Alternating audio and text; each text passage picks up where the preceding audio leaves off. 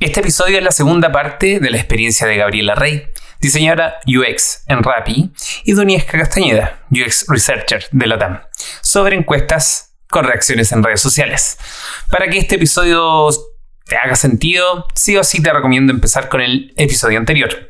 Si ya lo escuchaste, no le demos más vuelta. Hoy hablaremos de cómo estas UXers buscaron confirmación de sus hallazgos y lo que significó para ellas esta experiencia.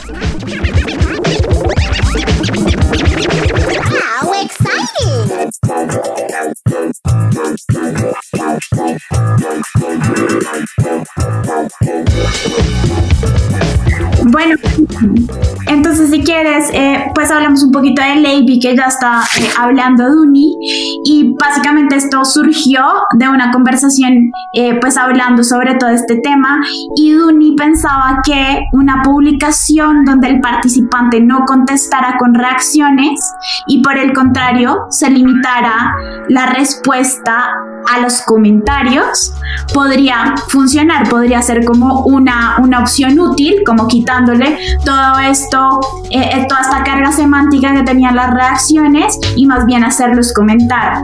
Y ella ya había visto, pues había visto como este, este método, esta estructura en otra encuesta, donde los usuarios contestaban en vez de reacciones con uno o dos en, los comentarios, ¿no?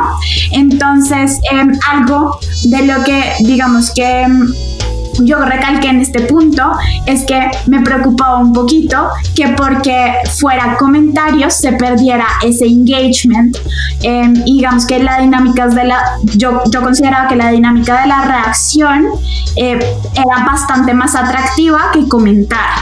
Entonces que eso era un gancho que, que generaba engagement eh, tanto en la reacción como, como en el comentario. Entonces ahí dijimos bueno ¿qué, qué pasa si hacemos un A-B con las dos tipos de encuesta, uno con comentario y otro con reacción. Em, entonces, eh, ambas realizamos la misma publicación el mismo día, a la misma hora. Evidentemente acá hay como una limitante y algo que se nos pues que sale de nuestro control y es el algoritmo de LinkedIn eh, que podía modificar el alcance de una publicación sobre la otra, pero igual pues lo lanzamos eh, y teniendo esta encuesta, eh, eh, esto en cuenta, perdón, la encuesta con reacciones tuvo, em, digamos que un mayor engagement, e inclusive un mayor alcance, porque creemos que esas dos cosas están pues atadas.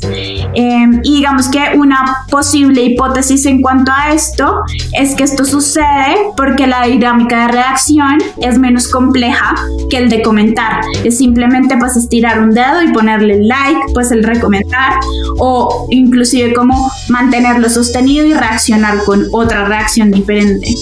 Em, y posiblemente esto puede ser, si la pregunta pues le parece atractiva al usuario, pues al participante, puede hacer que éste responda. Entonces creemos que esta dinámica pues puede generar, pues puede ser un gancho para atraer a los usuarios a que reaccionen y a la vez dejen eh, su comentario. Y ahí eh, digamos que em, surgió otro tema em, en cuanto a, lo mismo como del sesgo semántico eh, y e hicimos otro experimento, no sé, Duni, si quieras contar este. Sí, este, este era el que te contaba que, que ya era como el cierre y en el que anunciábamos que estábamos investigando algo, ¿no? Em, y en este caso lo que hicimos fue con toda intención poner unas reacciones que semánticamente eran bien distintas de las respuestas, ¿no? Entonces, por ejemplo, la opción, eh, la pregunta tenía que ver con eh, si si era importante que eh, estas reacciones tuvieran relación o, el significado fuera relacionado con la opción de respuesta, ¿no? Era una pregunta súper directa. Eh, aquí el objetivo era, bueno, de nuevo ver si cuánto había ese margen de error, de incongruencias, eh, ver si con esta intencionalidad cambiaba, o sea, se mantenían estas incongruencias, pero lo más importante aquí era ya empezar a abrir el debate a esta comunidad que, que quería hablar, ¿no? Y ver no solamente nuestra visión y, de estas otras personas que, eh, que le habían contestado eh, o, comentado a Gaby en sus publicaciones, sino eh, abrirlo específicamente a esta, a esta pregunta muy específica, ¿no? Entonces, aquí, por ejemplo, pusimos que eh, no, no tienen que tener relación y pusimos celebrate, o sea, era como totalmente bipolar, ¿no? Eh, eh, el me daba igual, así como me da igual si esto sucede, le pusimos un love, me encanta.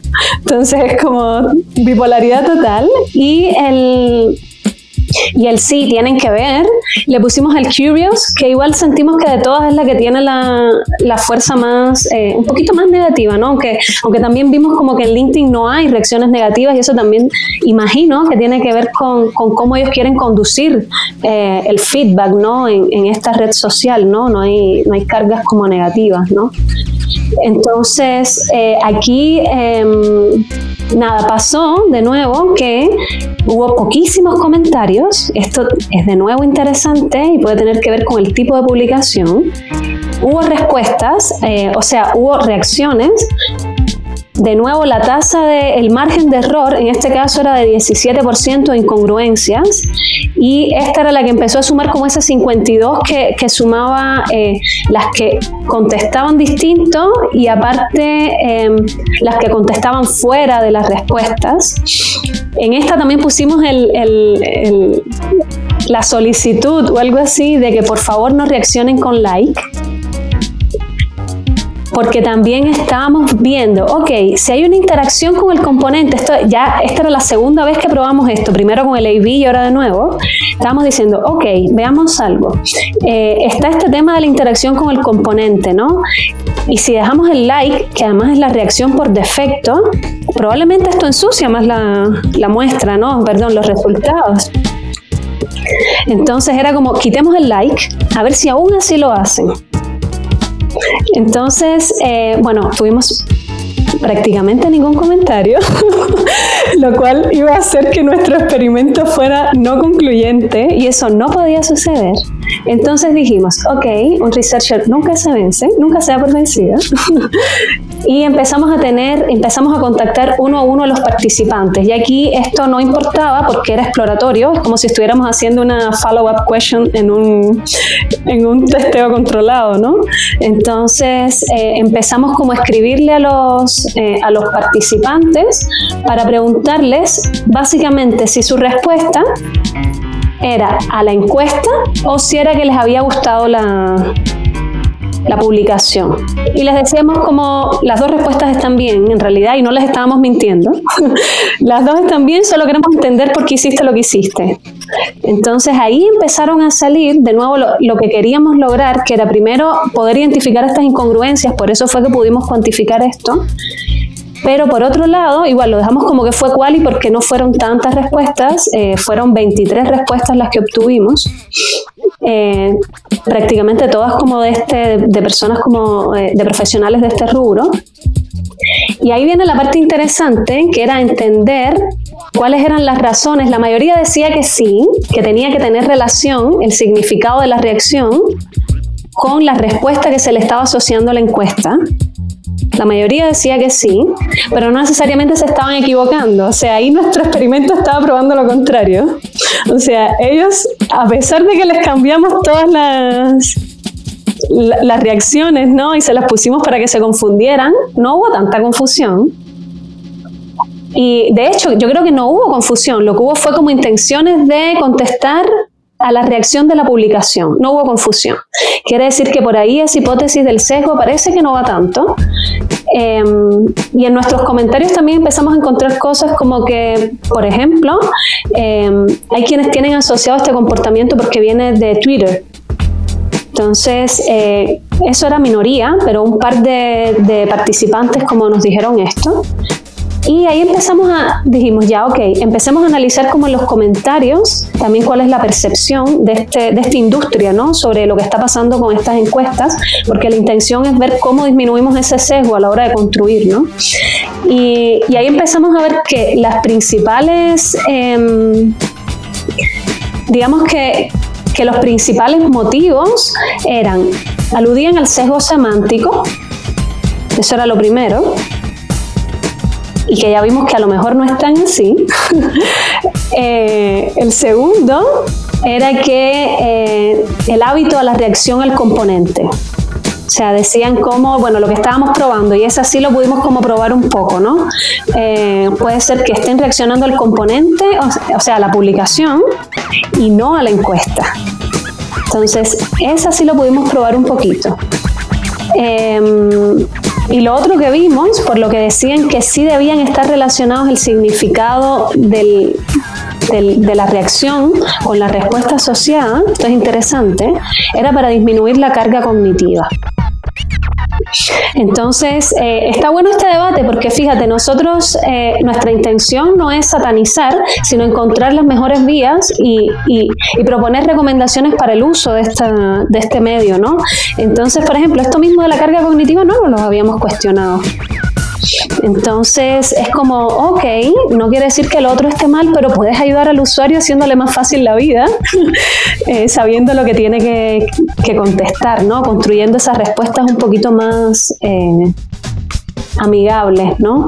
Eh, ahí salieron como otras recomendaciones, otras, digamos que otras justificaciones de por qué tenían que tener relación o no, pero esas eran las, las más importantes. Y pasó algo, pasó algo muy interesante que de nuevo nos volvía a, a, a, a confirmar esto del uso del componente que terminó siendo como nuestro supuesto líder en toda esta historia.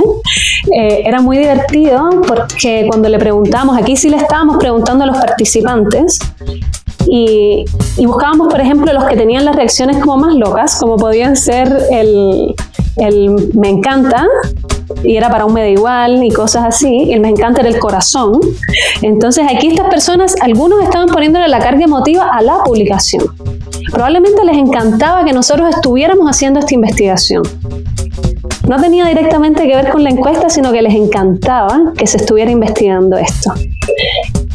Y, y un amigo que contestó igual, eh, había contestado con que sí, tenían que tener relación y la, esto fue como chistoso, de hecho yo no sabía si me estaba molestando, si me estaba hablando en serio, yo le decía, por favor, contéstame la realidad.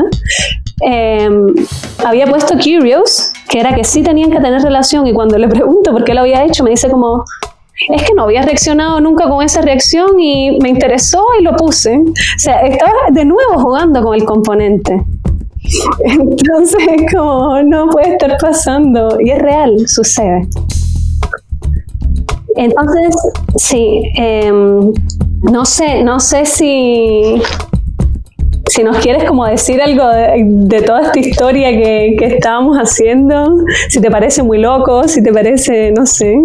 No, para, mí, bueno, lo, interesante que me, pasó a mí es que en lo personal yo tengo eh, tengo esta creencia que podemos resolver todos los problemas con la metodología del diseño. Entonces, eh, incluso cuestionarnos nuestras propias herramientas con la metodología del diseño lo encuentro pero muy, eh, muy interesante y por eso también decidí contactar bueno, había notado que Gabriela te había lanzado estas publicaciones, oye, pero ¿qué pasa si adaptamos otras herramientas que tal vez no están hechas para hacer entrevistas con usuarios o no están hechas para hacer testeos de usabilidad remoto, ahora sobre todo en, en el contexto que estamos, em, y no estar esperando, oye, eh, compremos una licencia de o utilicemos las herramientas que tenemos actualmente em, y analicémoslas si es que sirven o no, hagamos, eh, hagamos experimentos nosotros mismos con nuestro propio método, probemos esas cosas, pero como que un poco también está el sesgo, es como esta herramienta es para esto, entonces solamente lo puedo usar para este motivo.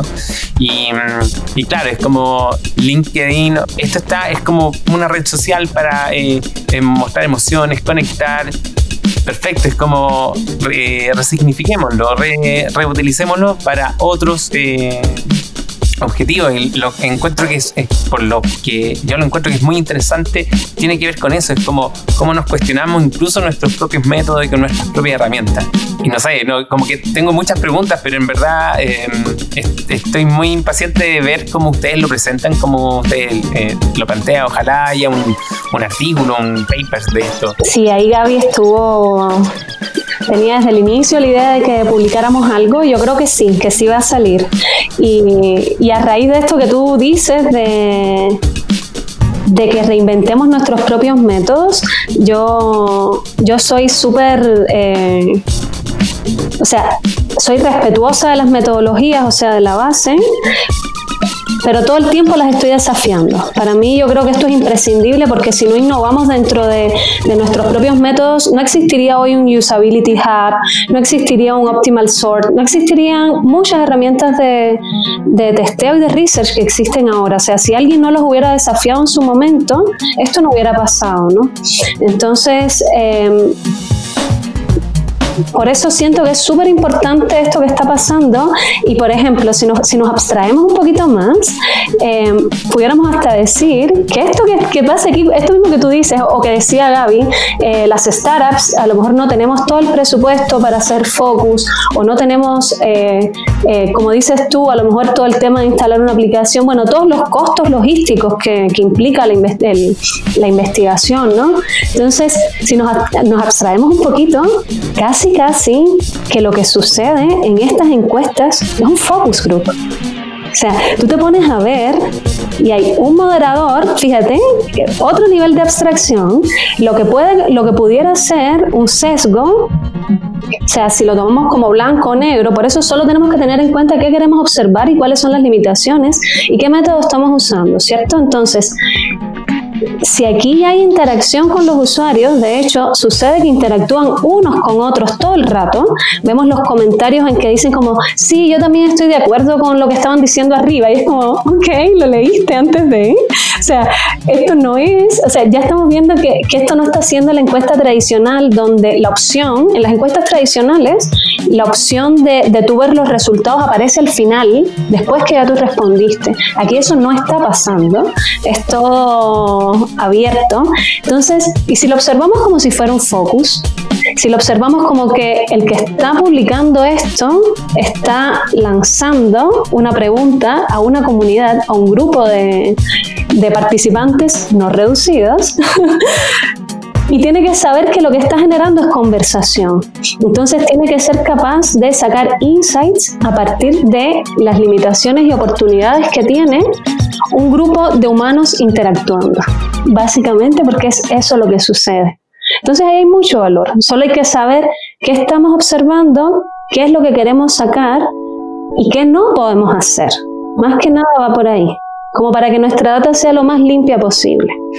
Tú, Gaby, ¿tienes al, eh, ¿qué, sacas de esta experiencia de, conectar también con, con Duni, de, que una simple publicación se salió toda una investigación completa y, y ya como lista para ser imprimida y publicada en un, paper. Me parece una nota, me parece una nota porque creo que en el mundo de los UXers pasa que Em, muchas veces no contamos como con la guía adecuada, digamos que como es un tema tan nuevo, entonces encontrar mentores sobre estos temas es un poco difícil. Y digamos que yo siempre me he inclinado mucho por la navegación, la estructuración, la arquitectura, pero muy poco por el research. Y ahorita em, digamos que hay ciertos cargos que requieren un nivel de research y digamos que con tan poquita mentoría sobre esto, encontrar personas como Duni en plataformas como LinkedIn me parece fabuloso. Em, y un poquito también aprendí em, que todas las cosas que saques eh, tienen pues hay que verlas como desde la responsabilidad del tema, porque creo que muchas personas eh, vieron como esto como un método innovador eh, y de pronto pensaron, ah, yo puedo usarla también en mi empresa, pero todavía no entienden todos los limitantes y restricciones que también, pues, que, que esto implica. Entonces, un poquito como que antes de, como mi, mi, recomendación es que antes de sacar algo en plataformas tan masivas como LinkedIn, imagínate 50 mil visualizaciones, una publicación, jamás lo creí, em, seamos muy responsables entendiendo eh, qué vamos a hacer con esta data, ¿no?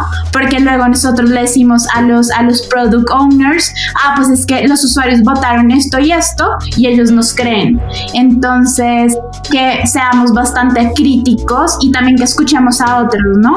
Eh, Entonces, muy chévere porque me dio la oportunidad de, escuchar a Duni con toda su expertise eh, y de poder lanzar este ejercicio que me parece fabuloso y comenzar eh, a entrar en el mundo de, del UX Research, que es supremamente interesante.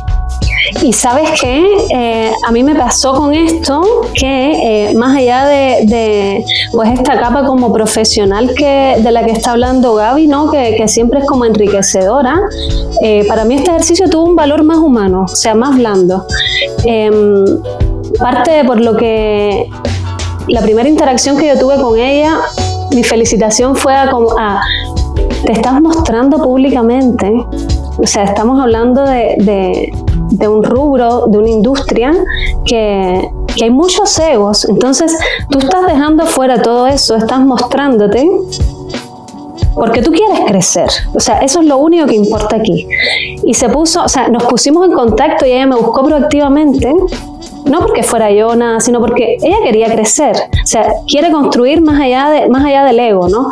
Entonces, eh, para mí fue como súper em, importante que la base de todo esto fue la colaboración y el construir algo para otros incluso, para que otros lo puedan usar.